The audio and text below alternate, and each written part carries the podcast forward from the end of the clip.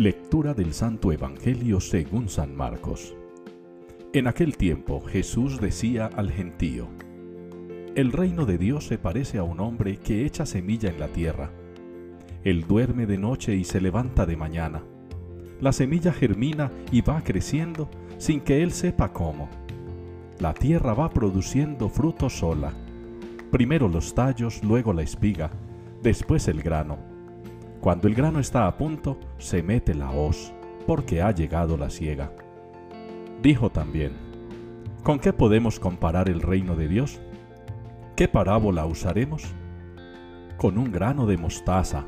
Al sembrarlo en la tierra es la semilla más pequeña, pero después de sembrada crece, se hace más alta que las demás hortalizas y echa ramas tan grandes que los pájaros del cielo pueden anidar a su sombra. Con muchas parábolas parecidas les exponía la palabra, acomodándose a su entender.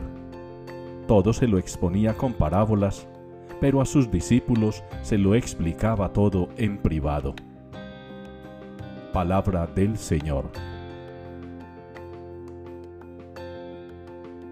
Misericordia, Señor, hemos pecado.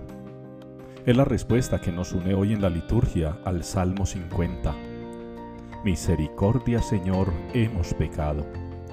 Es una aclamación, es una petición al Señor.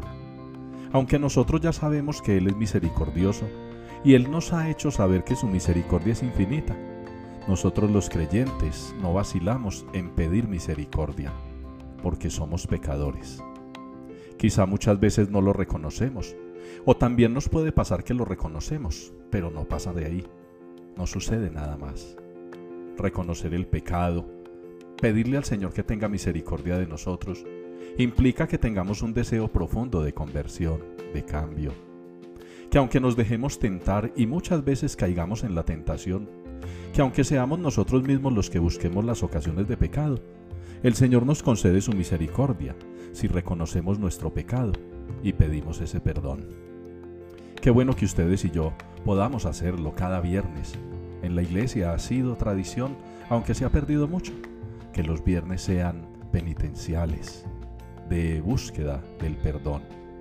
En el Evangelio el Señor en parábolas les habla a los discípulos y a los que lo escuchan de la semilla que germina, que crece, que da fruto.